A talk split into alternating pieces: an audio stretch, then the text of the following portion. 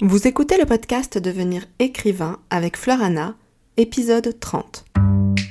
Bienvenue sur Devenir écrivain, le podcast pour démarrer et réussir votre carrière d'écrivain. Et maintenant, retrouvez votre animatrice Fleur Anna, autrice de littérature féminine, éditrice et consultante.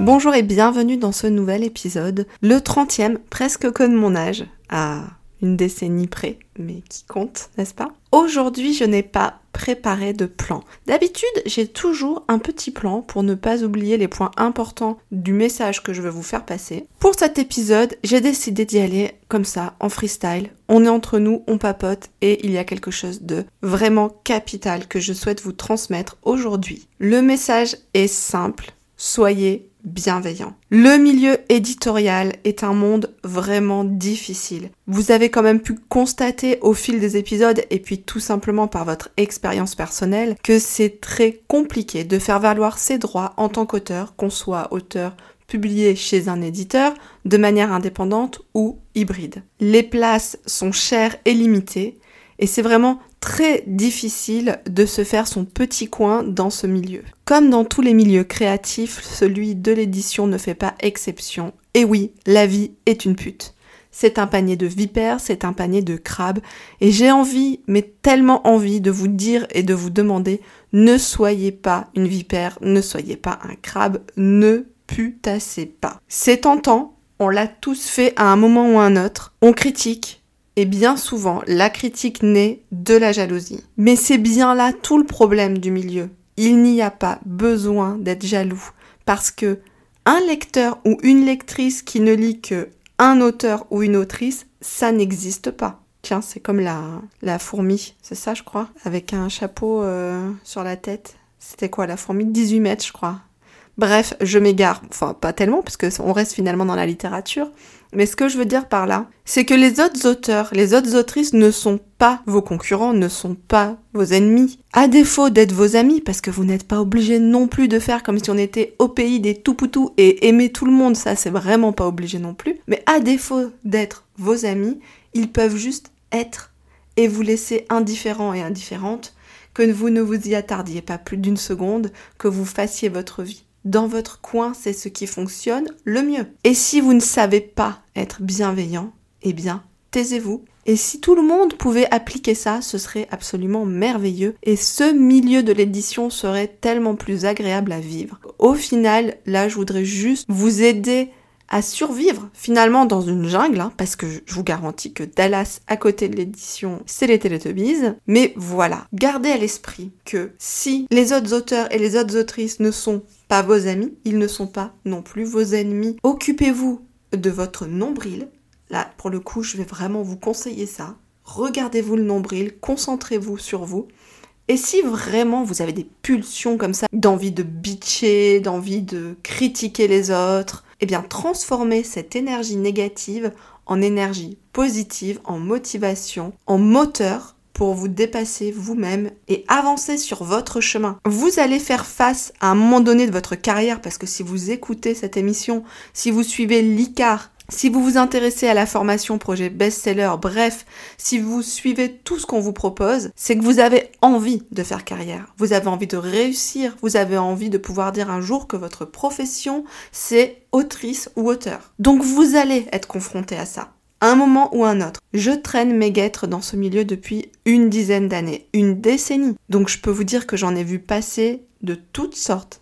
Des bitcheries, que j'ai été victime moi-même d'une accusation de plagiat absolument ridicule parce qu'il n'y a rien de plus facile à vérifier qu'une accusation de plagiat. J'ai entendu des rumeurs à mon sujet absolument ridicules, mais toutes plus ridicules les unes que les autres. Ce n'est pas grave. Bien sûr, à un moment, c'était compliqué quand je venais de débarquer dans ce milieu et que j'avais encore à l'idée que oui, à plusieurs, on est plus fort. Et c'est vrai, c'est pas pour rien que c'est notre slogan, à plusieurs, on est plus fort, et j'y reviens plus tard.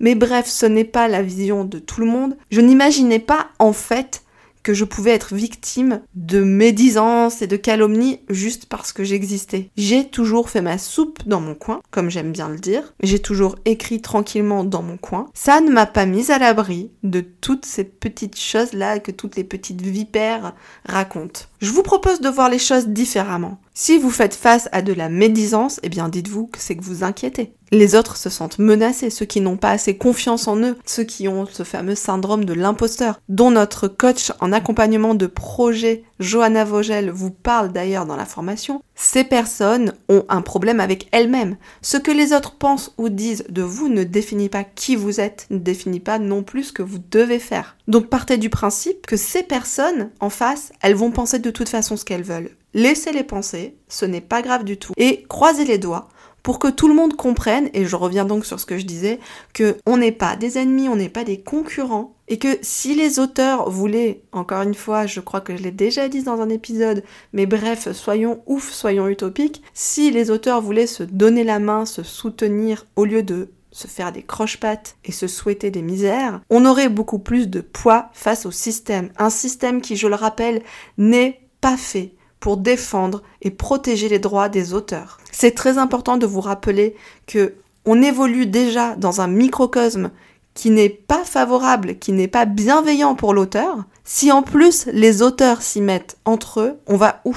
Donc voilà, ces deux grands conseils il me semblait que c'était important de vous les donner et je sais que là je vous ai pas donné de conseils d'écriture, de conseils euh, méthodologiques ou autres, mais je pense qu'à un moment dans votre carrière, vous allez être confronté à ça. Soit la médisance, soit l'envie de médire. Et rappelez-vous, dans tous les cas, que c'est une perte de temps, c'est une perte d'énergie, ça n'apportera rien à personne. Ça alimentera juste le moulin de ceux qui détiennent déjà le pouvoir contre les auteurs. Mais j'aimerais tellement vous dire que c'est pas les uns contre les autres, mais actuellement, et je le sais parce que je suis en pleine procédure personnellement, rien n'est fait pour protéger et soutenir les auteurs. Rien à part bien ce genre d'émission, ce que vous propose l'Institut des carrières littéraires, tout le contenu gratuit, tous les conseils qu'on peut vous donner, les e-books à télécharger qui vous parlent des revenus de l'auteur, des droits de l'auteur, qui vous donnent des conseils d'écriture, tous les groupes d'entraide qui existent, etc. Tout ça, ça commence à émerger, ça commence à faire son petit bout de chemin, mais surtout ne perdez pas de vue que oui, à plusieurs, on est plus fort, le savoir, c'est le pouvoir, et bitcher ne sert à rien. Bon, c'est pas génial comme slogan, je le reconnais. C'est pas non plus un slogan officiel de l'Institut des carrières littéraires, mais c'est le slogan de cet épisode numéro 30 qui vous dit surtout ne perdez pas de temps ni à médire ni à écouter les médisances. Et je vous en parle parce que comme je vous le disais, moi ça fait dix ans que je suis dans ce milieu. Et je dis pas ça pour dire ouais mais moi tu vois j'ai de la bouteille tout ça. Non parce que ce matin même, et c'est ce qui m'a donné l'envie de faire cet épisode, ce matin même j'ai à nouveau été victime entre guillemets parce que bon c'est un bien grand mot de ce genre de médisance. Et j'ai eu besoin d'en parler. Et ça c'est pas grave, on a besoin d'en parler. Donc choisissez des personnes de confiance et bienveillantes autour de vous, videz votre sac. Et en fait il me semble qu'il y a quelque chose, je ne sais pas si c'est un proverbe, bref, il faudrait que je vérifie mes sources, mais comme je vous l'ai dit, je n'ai pas préparé, qui dit en gros que on ne doit pas consacrer plus de 5 minutes à quelque chose qui n'aura plus d'importance dans notre vie dans 5 ans. C'est beau, hein, pour finir l'épisode. Donc voilà, essayez d'être bienveillant, mais si vous n'avez pas envie d'être bienveillant avec quelqu'un, ce n'est pas grave, on ne peut pas être bienveillant avec tout le monde, soyez juste neutre, indifférent. C'est tout ce que je vous demande. Sur ces bonnes paroles, je vous donne rendez-vous la semaine prochaine pour un retour de conseils probablement méthodologiques ou en tout cas de retour sur expérience. Merci d'avoir écouté ce petit épisode qui ne paye pas de mine mais qui je vous assure fera une très très grande différence dans votre carrière d'écrivain si vous décidez de l'appliquer. Encore une fois, n'oubliez pas de liker, partager, commenter, conseiller autour de vous, soutenez l'émission Devenir écrivain, soutenez l'Institut des carrières littéraires et dites-nous en commentaire si vous avez une question en particulier. À très bientôt! Vous voulez devenir écrivain? Téléchargez sans plus attendre le guide écrivain mode d'emploi sur le site licar.fr, l Ce guide vous donne les quatre étapes fondamentales pour progresser vers l'écriture professionnelle.